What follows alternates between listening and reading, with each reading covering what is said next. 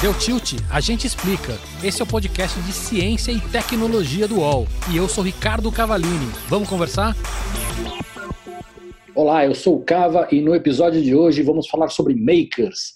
Para quem não conhece, estamos vivendo uma época onde qualquer pessoa pode criar, produzir, vender, distribuir qualquer produto.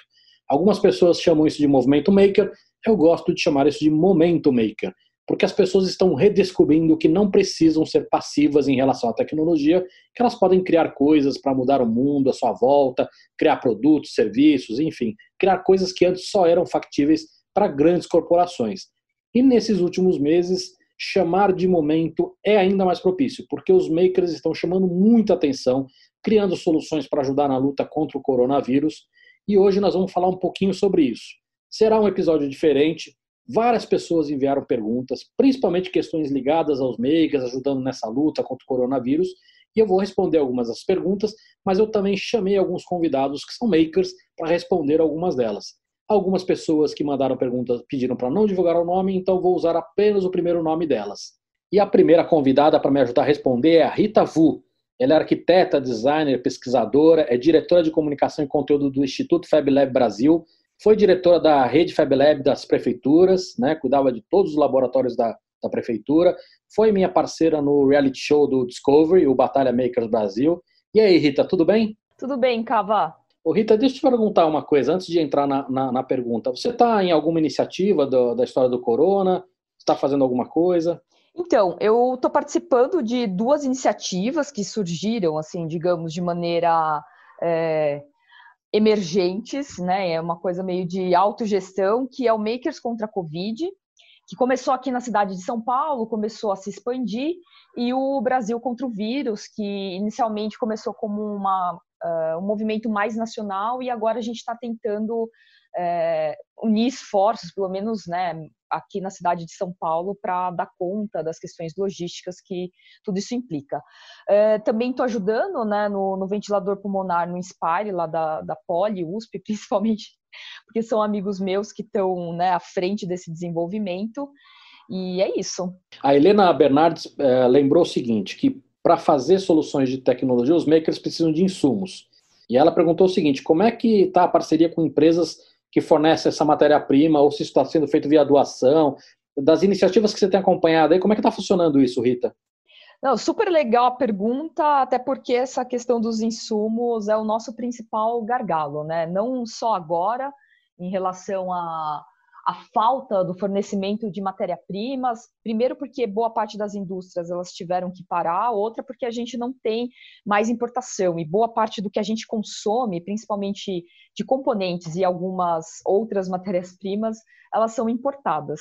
Então, é, acaba sendo um gargalo muito grande e, inclusive, nos projetos makers, né? Porque geralmente a gente acaba não produzindo toda a matéria-prima que a gente consome. Então, é, sim, está faltando, está sendo complicado. Acho que tem agora uma organização para a produção disso, é, porque, por exemplo, por mais que o Brasil seja um dos maiores produtores de TNT do mundo, e a gente tem uma produção de tecido muito grande, a gente não produz exatamente o TNT com a gramatura correta para ter a filtração necessária para né, enfim, barrar o vírus é, e ter respirabilidade também confortável. Então, a gente acaba enfrentando esses problemas de falta uh, dos insumos. Quando a, a indústria tem, enfim, mesmo que tenha parado a produção, mas ainda tem estoque, tem muita gente doando, isso que está sendo muito legal. Por exemplo, a gente está com uma parceria com a Espido, que está doando aqueles elásticos de silicone que são usados no, nos óculos de natação, é, que são muito mais fáceis de serem higienizados do que, por exemplo, um elástico é, é, de tecido, né? Então, isso eles começaram doando, depois eles agora eles estão vendendo a preço de custo, então tá tendo uma movimentação, sim, acho que tem muita gente querendo ajudar. É, e também tem muitas empresas que estão uh, vendendo a preço de custo. É, nem toda a matéria-prima a gente está conseguindo encontrar, então ainda a gente enfrenta problemas, mas sempre que pode, acho que está tendo realmente uma solidariedade grande e está todo mundo tentando ajudar como pode. É, eu tenho visto isso também, acho que agora essa questão dos insumos é um dos motivos pelo qual eu tenho falado que os governos, aí não importa se eu estou falando de federal, estadual, municipal, deveriam organizar essas iniciativas, porque eles sim teriam capacidade de fazer essas pontes todas com muito mais facilidade de uma maneira mais organizada. É, Mas enquanto esses caras não entram, tá todo mundo fazendo isso se organizando para isso. Né? É, como pode. E uma coisa que o, o, governo é fundamental, justamente porque boa, as indústrias que não são aquelas que, que são enxergadas como essenciais e que não podem parar, é, a parte da, boa parte das indústrias tiveram que né, fechar totalmente, não ter produção. E eu acho que agora, né, entendendo que há demandas de outras coisas, por mais que, por exemplo, a gente não precise de óculos de natação, poxa, produzir talvez o elástico eh, de silicone seja importante. Então, talvez essa indústria ela tem que ter autorização para continuar trabalhando. Então, essa articulação né, entre sociedade civil, eh, os empresários, as indústrias, o governo é muito importante. Legal. Rita, muito obrigado. Fica bem aí, espero que as iniciativas que você esteja trabalhando sejam um sucesso e obrigado pela participação. Valeu, Cava. Obrigada pelo convite. E para a próxima pergunta, convidei o Marcos Oliveira. Ele é fundador do Instituto Me Viro, uma organização que trabalha com educação maker e também tem um espaço maker aberto à comunidade lá em Brasília. Marcos, bem-vindo. Obrigado, Ricardo. Muito obrigado aí pelo convite. Eu tenho uma pergunta aqui da Patrícia e ela perguntou o seguinte: com tantas empresas por aí já participando, né, que já começou várias empresas a participarem da ajuda contra o, o, o Covid, como uma iniciativa individual pode fazer alguma diferença?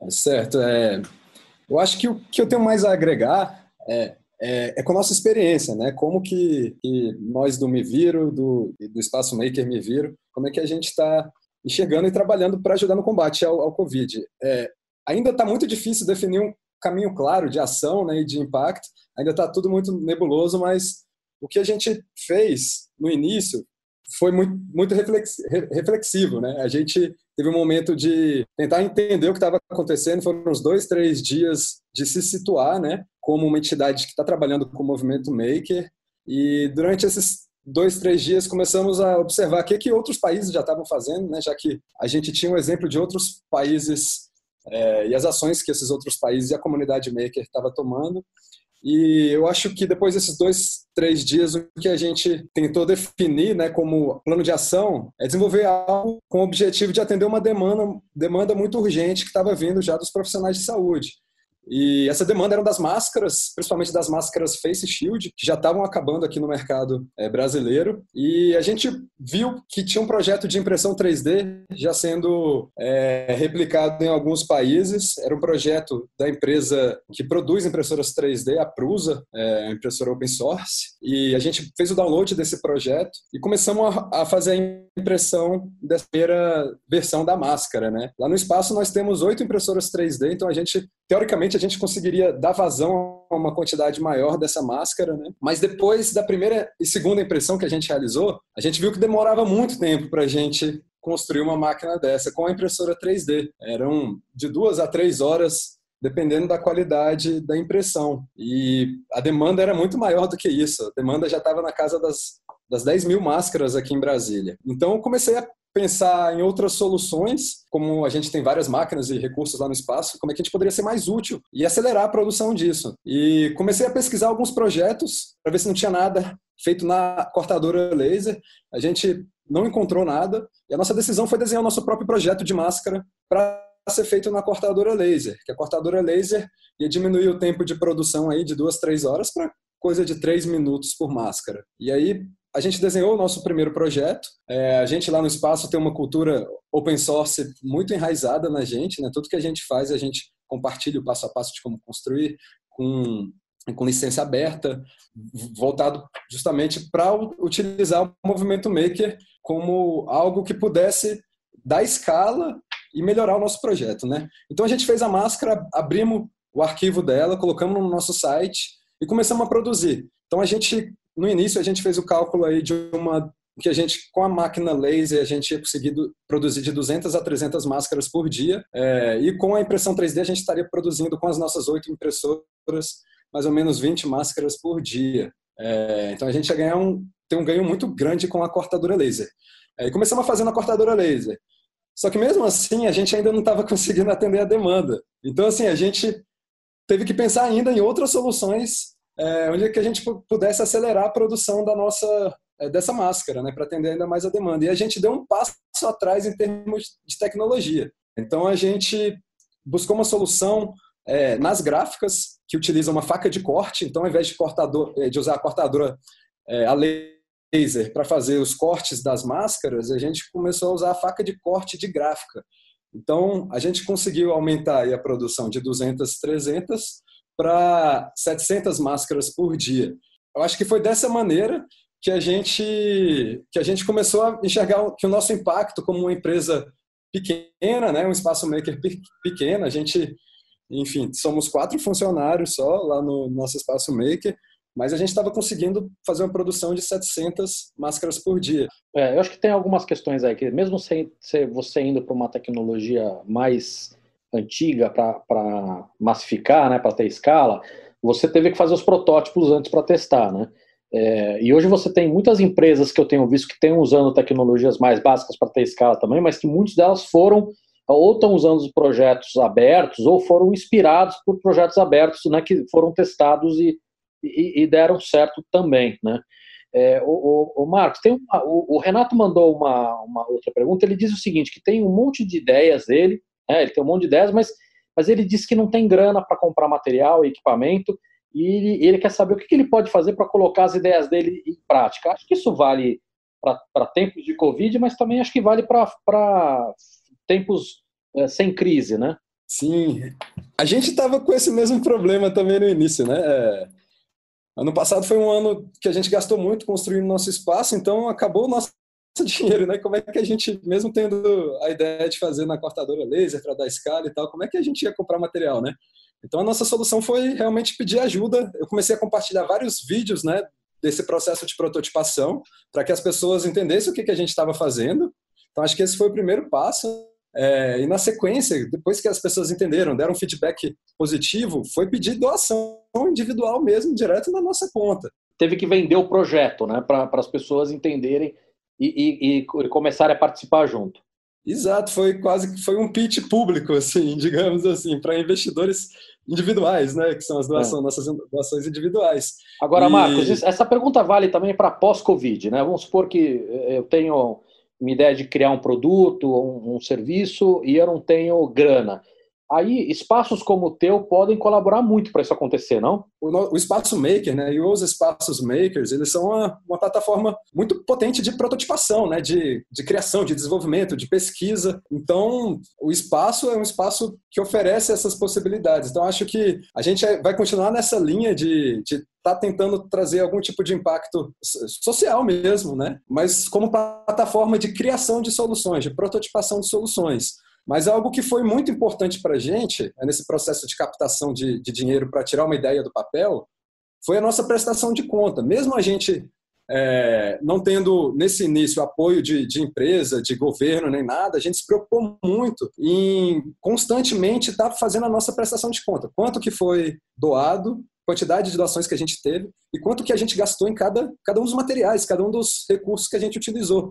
É, eu, inclusive, botei todas as notas fiscais abertas lá no, no nosso site também, e isso ajudou com que a gente, por exemplo, quando estava no vermelho, que as pessoas enxergassem isso, enxergassem o nosso trabalho, o trabalho do impacto que a gente estava gerando, e se movimentassem para doar mais para a gente sair do vermelho. Marcos, muito obrigado, parabéns pelas iniciativas aí e boa sorte, tomara que elas continuem e cresçam bastante. Muito obrigado, Ricardo, pelo convite e espero que a comunidade Maker continue unida aí nesse combate ao Covid-19. Obrigadão, Ricardo.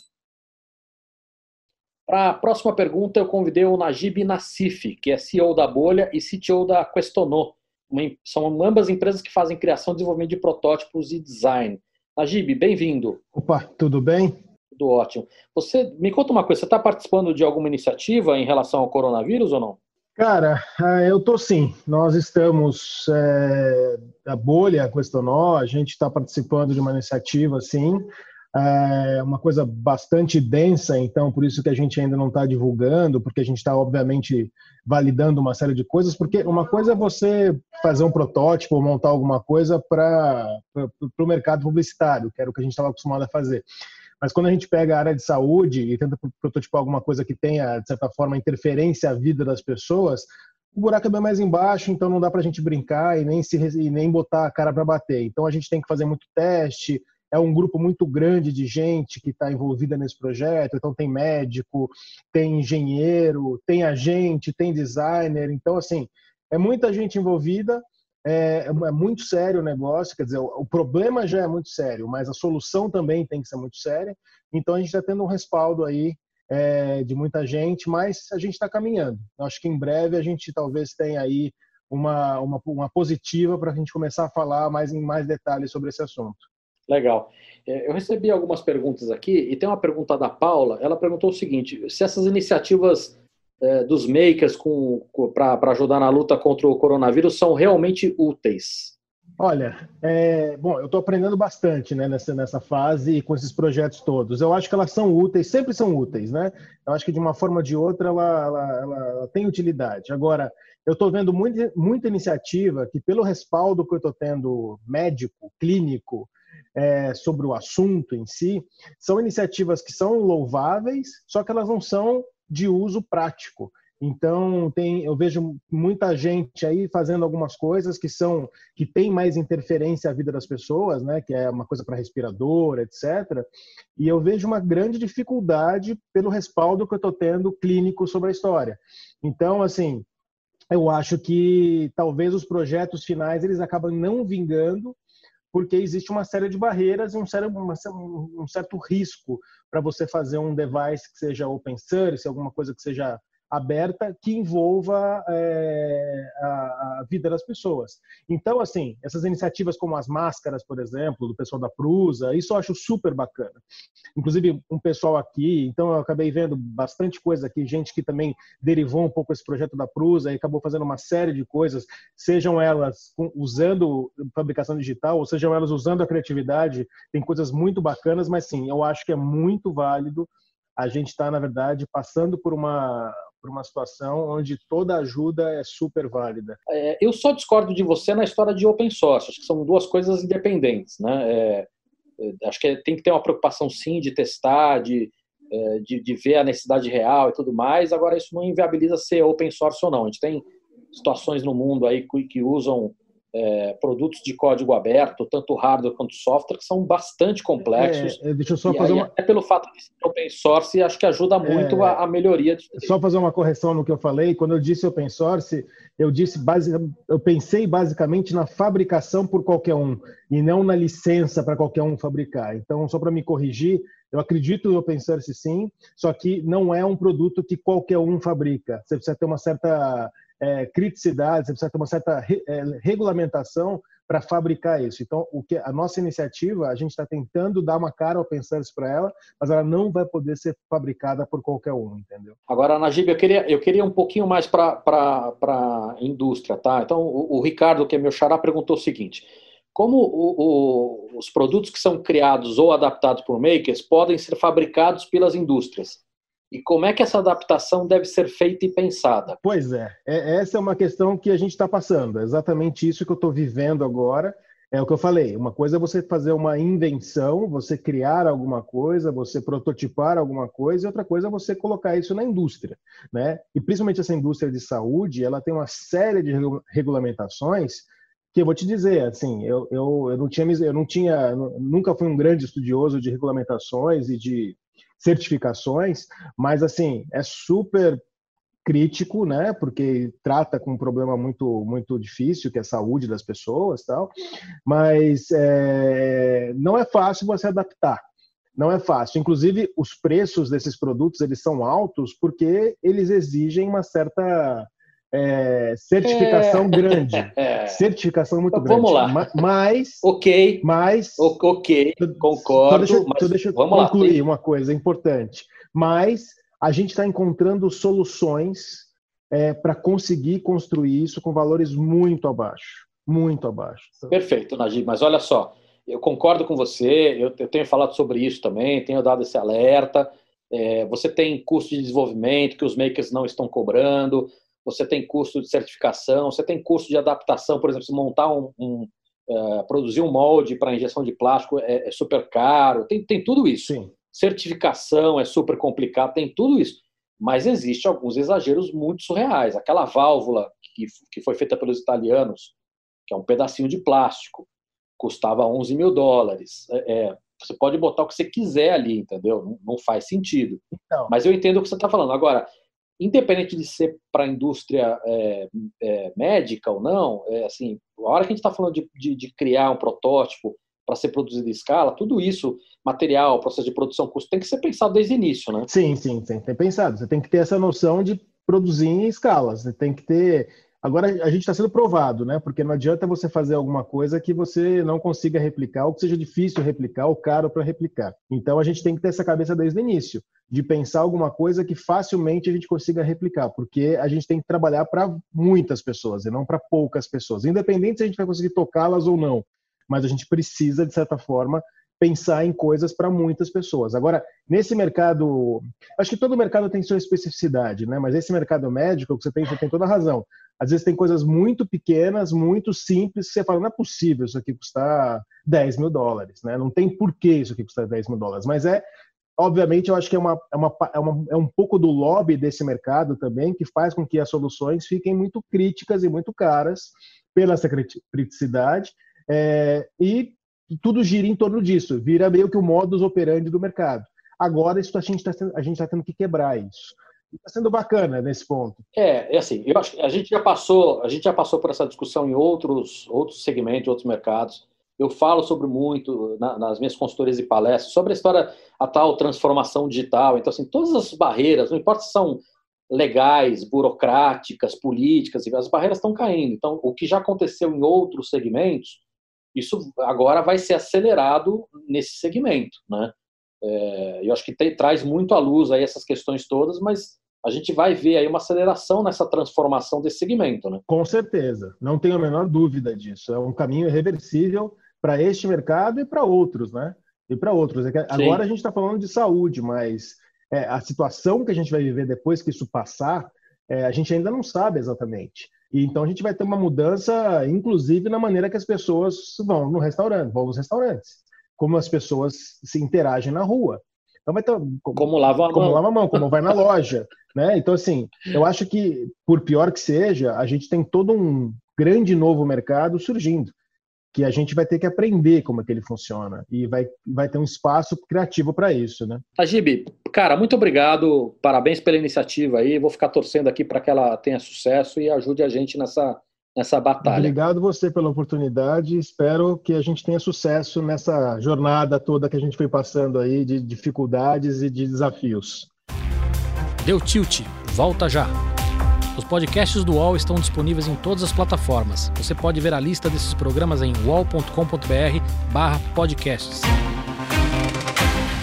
Recebe salário, faz transferência, pagamento, recarga de celular e até empréstimo, tudo sem taxa. PagBank, a sua conta grátis do PagSeguro. Baixe já o app e abra sua conta em 3 minutos. Nossa próxima convidada é a Gabi Agostini. Ela é fundadora do Olab, uma organização que trabalha com o movimento maker. Foi uma das primeiras a implementar espaço desse tipo no Brasil é também apresentadora do programa Conexão Maker no canal Futura, que eu participei de um dos episódios. Gabi, bem-vinda. Tudo bem? Obrigada, Cava, pelo convite. Um prazer estar aqui com você. O prazer é meu. Gabi, você tem participado de alguma iniciativa em relação ao coronavírus ou não? Olha, várias, viu? Desde que começou essa história, é, muita, muita coisa aconteceu, né? Assim, acho que primeiro a gente ali no Olab, eu particularmente, sendo chamada para tentar pensar coisa, conectar ponta, entender como é que é que lidava é, com problemas de emergência das naturezas mais diversas. E aí, é, a PUC Rio está com uma atuação bastante protagonista aqui dentro desse processo de articular players da indústria com grupos acadêmicos, com designers, engenheiros, enfim, pesquisadores variados e com movimentos como o Movimento Maker, com pesquisadores, pessoas, enfim, gente aí fazedora que pode vir a somar, por exemplo, na produção de equipamento de proteção pessoal para proteger os é, agentes de saúde ou até outros equipamentos mais robustos para hospitais. Então, a PUC está com uma iniciativa é, forte e acabei ali entrando, ajudando uma ponta ou outra, que culminou na gente, no OLAB, desenvolver uma plataforma para conectar algumas das pontas que a gente percebeu aí um pouco soltas, de demandas vindas de hospitais, de prefeitura, secretaria de saúde, é, tentando entender quem é que podia ser acionado, e de uma série de agentes da sociedade civil, organizada e desorganizada, pessoas né, movidas pela sua solidariedade, pelas suas habilidades, que começaram a se colocar a serviço mesmo e construir iniciativas próprias, sejam esse tanto de ações ligadas à produção de face shields, que são esses protetores faciais é, para os médicos e enfermeiros, é, os, as manutenções de ventiladores e respiradores em hospitais, a produção de projetos em protocolos abertos que podem é, suprir a falta de coisas que estão tentando ser importadas e não se conseguem, produção de capote e outros é, aventais e enfim, outros é, equipamentos aí para os hospitais que estão faltando pesadamente, e até juntando mesmo quem quer doar e não, às vezes não sabe para que iniciativa, onde está faltando mais, isso tudo foi resultado de muita demanda mesmo que chegou no nosso colo e que a gente foi na mão jogando para as outras pessoas, até que a gente sentiu falta de ter isso um pouco mais visível, né, numa plataforma não organizado e nem centralizado, porque acho que a natureza desse tipo de resposta à crise é descentralizada mesmo, mas de repente dar uma organizada nos contatos, sabe? É, e fazer algumas conexões entre as pessoas. Então a gente lança essa plataforma provavelmente semana que vem, chama Protege BR, e a ideia é se propor a fazer aquilo que a gente no Olab tem feito de melhor ao longo desses anos, que é conectar as pontas, assim, sabe? Tentando Legal. dar protagonismo e dar visibilidade para os makers, para as ações, para quem está fazendo mesmo e desenvolvendo para que a gente possa é, chegar mais rápido, né? Porque a situação está crítica. Sim. O, Gabi, algumas perguntas chegaram aqui, uma delas foi da Carla, e ela perguntou o que, que falta para os makers entenderem e no que, que eles estão mandando bem. Eu, o que eu entendo dessa pergunta aqui é mais assim, dessa experiência, o que, que vai trazer de aprendizado para os makers e o que, que pode trazer de aprendizado para quem não é maker ou para a sociedade em geral? Olha, é, eu acho que a grande contribuição dos makers nesse processo é a agilidade na resposta, né? A capacidade de muito rápido conseguir, do dia para a noite, de uma hora para outra, juntar máquina, pessoa, equipamento, competência técnica, sair fazendo, sair imprimindo, sair cortando, sair costurando, sair fazendo o que tem para fazer. Isso tem um valor enorme, principalmente num contexto de crise como esse. Eu acho que talvez a gente precisasse de um contexto tão de crise extrema como esse para entender a importância desse tipo de mentalidade. Então, eu acho que isso é louvável e traz coisas incríveis. É, por outro lado, acho que onde ela diz o, o, que pode aprender, né? Acho que às vezes falta um tanto de estratégia, um tanto de, de, de olhar processual, sabe? Que às vezes respira, calma e pensa, mas para onde isso vai? Será que eu preciso fazer esse tanto de unidades? Para quem? De que forma? Será que essa é a válvula que eu devo imprimir? Isso é usado no Brasil? Eu recebi esse e-mail? Será que isso procede aqui? Com quem que eu vou falar sobre isso? Então, é, acho que a gente tem vivido usando esse processo da pandemia como exemplificação, mas acho que isso já é próprio, né, das redes makers e de fazedores, é, uma certa dificuldade mesmo em às vezes entender que os processos, embora sejam engessados e às vezes dificultam muito a vida, eles têm uma natureza de ser e que a gente tem que achar um meio do caminho, né, entre esses lugares, porque senão a gente corre o risco de desperdiçar um potencial muito grande. Então, no caso da, da história da pandemia, por exemplo, tem muito protocolo aberto, muita coisa que chega no e-mail e que se você não checar com uma unidade de saúde local, se você não entender com quem vai usar aquilo na ponta, aquilo não vai fazer sentido, tipo uma válvula que de repente não condiz com o aparelho que é usado no seu país, no seu bairro, na sua cidade. Então, essas coisas elas precisam ser ser melhor avaliadas, assim, é, sabe? E que não, e que não são incompatíveis, né? Mesmo dentro da metodologia ágil, você tem muito essa história de de foco no cliente, de entender realmente a necessidade, enfim. Exatamente, assim. É, não, são, não são coisas incompatíveis. Acho zero incompatível, mas acho que é comum a gente ver em comunidades maker é, um pouco esse lugar dessa seta do sair fazendo mesmo, sabe? Recebe o um e-mail e já fala, vamos amanhã, vamos juntar, vamos fazer. É, e eu acho isso bonito, eu acho que isso responde muita coisa, mas acho que onde falta é, um pouco de aprimorar é nesse lugar mesmo. Eu tenho uma outra pergunta, Gabi, da Valéria Brandini. Ela perguntou o seguinte: se você acha que a quarentena faz com que os makers possam revelar para muita gente que não conhece a cultura maker essa inventividade, esse se vira nos 30, né, esse fazer do, do ordinário o extraordinário, enfim. Eu acho que é um momento também bom para isso, não? Eu acho, com certeza. Acho que as pessoas estão descobrindo isso, né? Eu acho que é uma comunidade de nicho que só quem estava mais próximo sabia que existia e muitas vezes se questionava na importância, falava, mas para que esses meninos estão fazendo essas coisas, estão imprimindo o quê, para que, de que forma? E de repente tudo se conectou a ponto de mostrar utilidade e importância de extrema, né?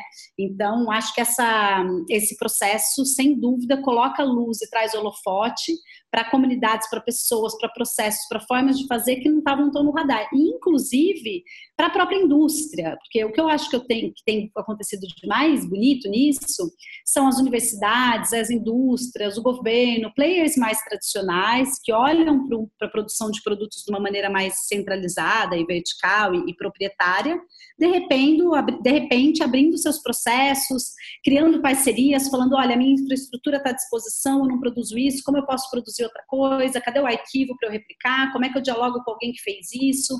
Cadê alguém, aquele professor paidal do bairro passando a ser requisitado para fazer esse diálogo com a indústria e a transformação do arquivo que traz o designer? Então, acho que a gente tem um momento agora de possibilidade de diálogo de áreas que até então tinham uma certa dificuldade de andarem em conjunto, assim. Então, quando a gente pensa na, na riqueza que tem entre juntar comunidades de makers com comunidades dos industriais, isso tem um impacto enorme, assim. Eu particularmente acho que a gente só vai resolver o problema, por exemplo, das EPIs nos hospitais na, na pandemia, se a gente trabalhar cada vez mais nessa junção, sabe? Isso só para citar um exemplo específico, mas acho que vale para tudo.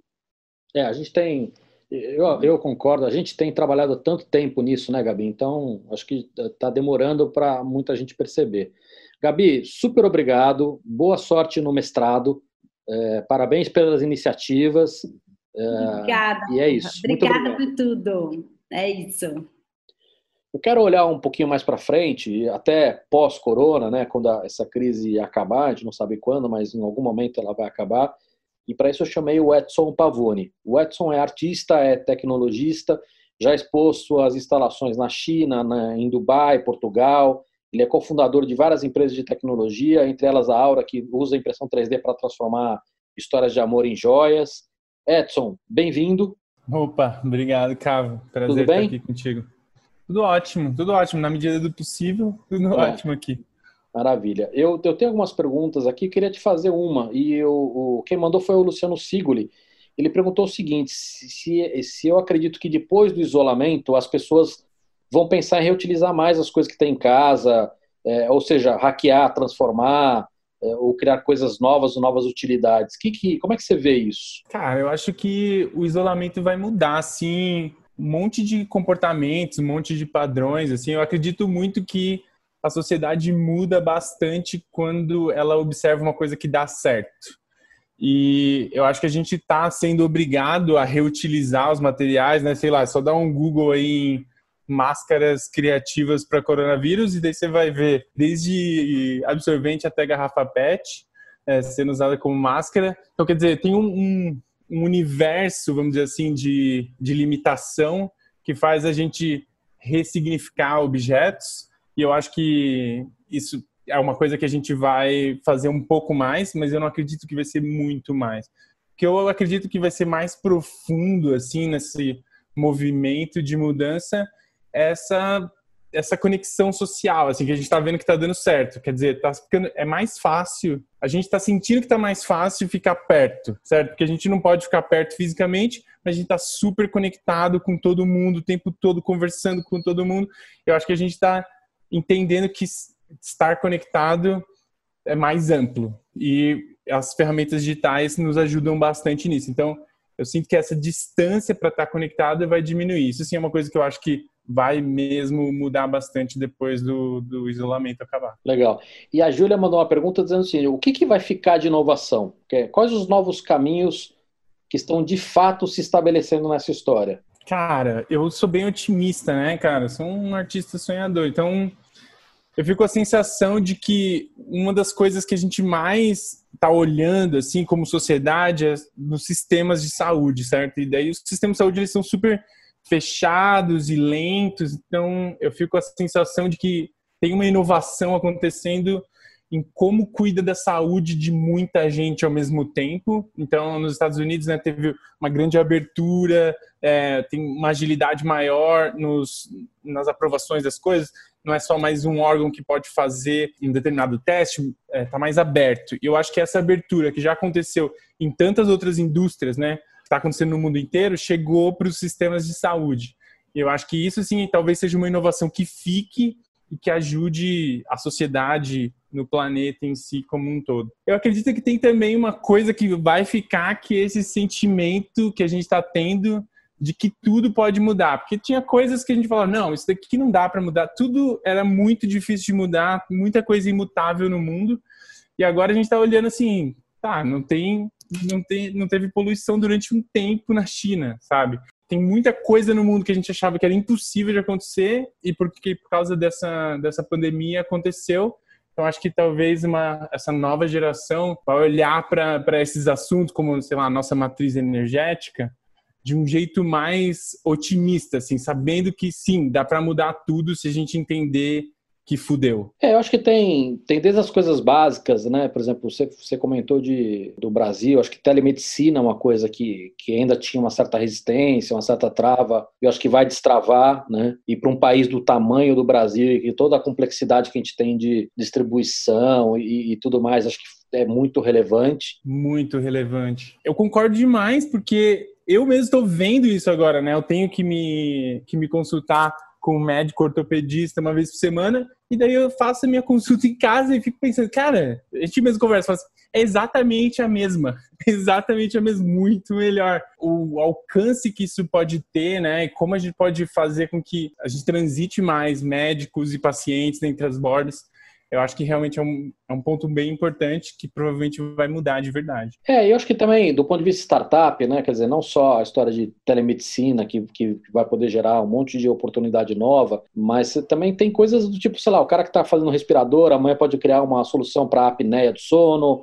o cara que está fazendo camas de hospital mais barata, amanhã vai poder fazer essas camas hospitalares para quem fica em casa, que o aluguel de camas é, é muito caro. Agora, são exemplos mais básicos que eu estou dando, mas esses caras podem criar uma série de outras coisas. A partir do momento que as pessoas entendem que é factível criar, que é factível fazer, até mesmo para indústrias onde teoricamente eram muito fechadas e, e muito complexas, acho que uhum. destrava na cabeça das pessoas o empreendedorismo, né? Total. Eu sinto que é isso, né? Uma certa abertura do, de um sistema que parecia um monolito, assim, parecia que só o governo poderia atuar ali, que os cidadãos assim, não podem fazer. E agora a gente está entendendo que pode, né? A gente está vivendo um momento onde é mais fácil acreditar que você pode influenciar, assim, esses grandes sistemas. É, e talvez até entender que mais do que pode é entender que é mandatório que a gente se envolva por pensamento de longo prazo, por trazer mais a ciência para perto, enfim, até, até de países como o Brasil, que você tem dificuldades aí que, que não são atendidas em tempos normais também, né? Não é só em momentos pontuais como esse que a gente está vivendo. Exato. Concordo com você. É, é esse lugar que quem faz precisa ocupar.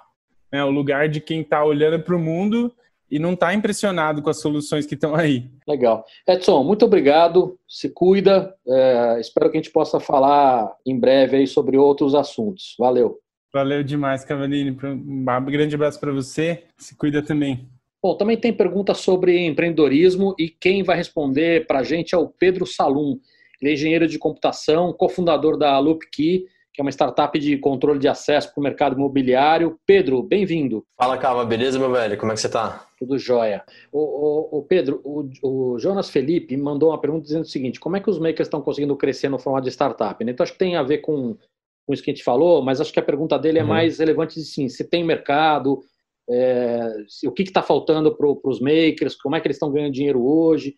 É, eu acho assim, lá fora a gente tem um monte de exemplo. Eu não, não vou nem usar os exemplos mais óbvios, como Apple, como Sim. Tesla, como SpaceX, porque as pessoas nem consideram esses caras makers, acham que são grandes corporações e tudo mais. Sim, sim. Nem entrar nessa discussão.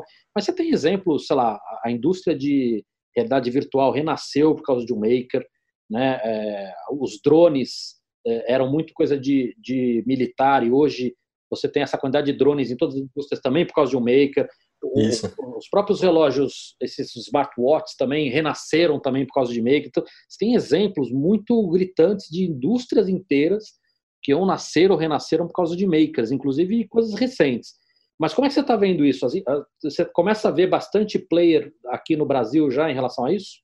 Então, o que a gente começa a ver são mercados mais tradicionais que, que necessitam de uma inovação, né? Então, e, e, essa inovação que eu falo é meio que incremental, né? Então, por exemplo, você olha na área da saúde. Cara, depois da história de coronavírus, você vê que muitos, muitos makers começaram a bolar soluções justamente para poder resolver problemas do próprio corona, né? Seja para proteção, seja para limpeza, é, seja para monitoramento. Então as pessoas começaram realmente a ir atrás disso. E o, legal do Maker é que ele é o cara que não, não só projeta, né? Ele faz. Mas o problema de você só fazer também e você não pensar como um produto é que muitas vezes você faz uma coisa muito legal, só que não tem mercado. Né? Então, eu acho que essa dualidade, essa dificuldade do maker de, beleza, como é que eu transformo, como é que eu realmente sei se, se aquele produto que eu bolei, aquele projeto que eu bolei realmente tem venda. E por isso que é muito importante a gente seguir o passo lá, Link Startup, cara. É, tipo, não deveria nem ser só para startup, é tipo, é, é, moto de vida, entendeu? De você testar as coisas, fazer da maneira mais simples para você incrementar aos poucos e ter uma coisa melhor lá na frente, né? É, a startup ela faz sentido porque ela resolve um problema real, né? Mas acho que o que você está falando Isso. vai bem além de startups. A gente tem o, o país, é o, o, Brasil é um país muito empreendedor, é, mas a gente não tem a cultura de empreendedorismo, né? É o que você falou, assim, tá cheio de é, sempre tem uma modinha da vez, né? A, a paleteria mexicana, a iogurteria, o hambúrguer gourmet, é sempre uma cópia sem pensar se tem mercado, se tem público, Isso. se tem o seu produto faz sentido, enfim. Então eu tô vendo essa, eu tô vendo essa parte com os makers sim, eu tô vendo muito na área de saúde, eu tô vendo muito na área de é, monitoramento agrícola, muita gente fazendo soluções de, por exemplo, o cara vai num Fab Lab, um, vamos supor, um fazendeiro vai no Fab Lab, chama lá um menino falando, ah, eu quero te pagar uma grana aqui para você fazer um sensor para mim. O cara vai lá, junta meia dúzia de peças com Arduino, coloca numa caixinha e pronto. Cara, você não tem noção o que está resolvendo no mercado agrícola, entendeu? Ou, por exemplo, no meio de saúde. Então, eu acho que esse mercado está crescendo, as pessoas estão entendendo que existem é, Fab Labs, existem makers realmente metendo a mão na massa ali, fazendo coisas decentes, agora é o momento de conseguir transformar isso realmente num, num capital, né? E você transformar isso em alguma coisa é, que você consiga escalar financeiramente. Tá? Esse eu acho que é a maior dificuldade dos makers. Pedro, muito obrigado. Parabéns pela empresa aí, parabéns pela, pelo trabalho. É isso. Muito obrigado a quem chegou até aqui. Obrigado também a quem mandou pergunta. E até o próximo episódio. Valeu. Valeu, Cava. Obrigado, viu, meu velho? Qualquer coisa, galera, se precisar, pode entrar em contato comigo aí, que eu tô super feliz em responder a pergunta de vocês, em ajudar realmente esse movimento todo aí a mudar o Brasilzão. E no nosso site, uol.com.br barra tilt barra podcast barra deu tilt, você vai encontrar nomes e referências de coisas que a gente recomendou aqui no nosso podcast. Deu Tilt tem a apresentação de Ricardo Cavalini, edição de áudio de João Pedro Pinheiro e coordenação de Fabiana Ushinaka e Juliana Carpanês.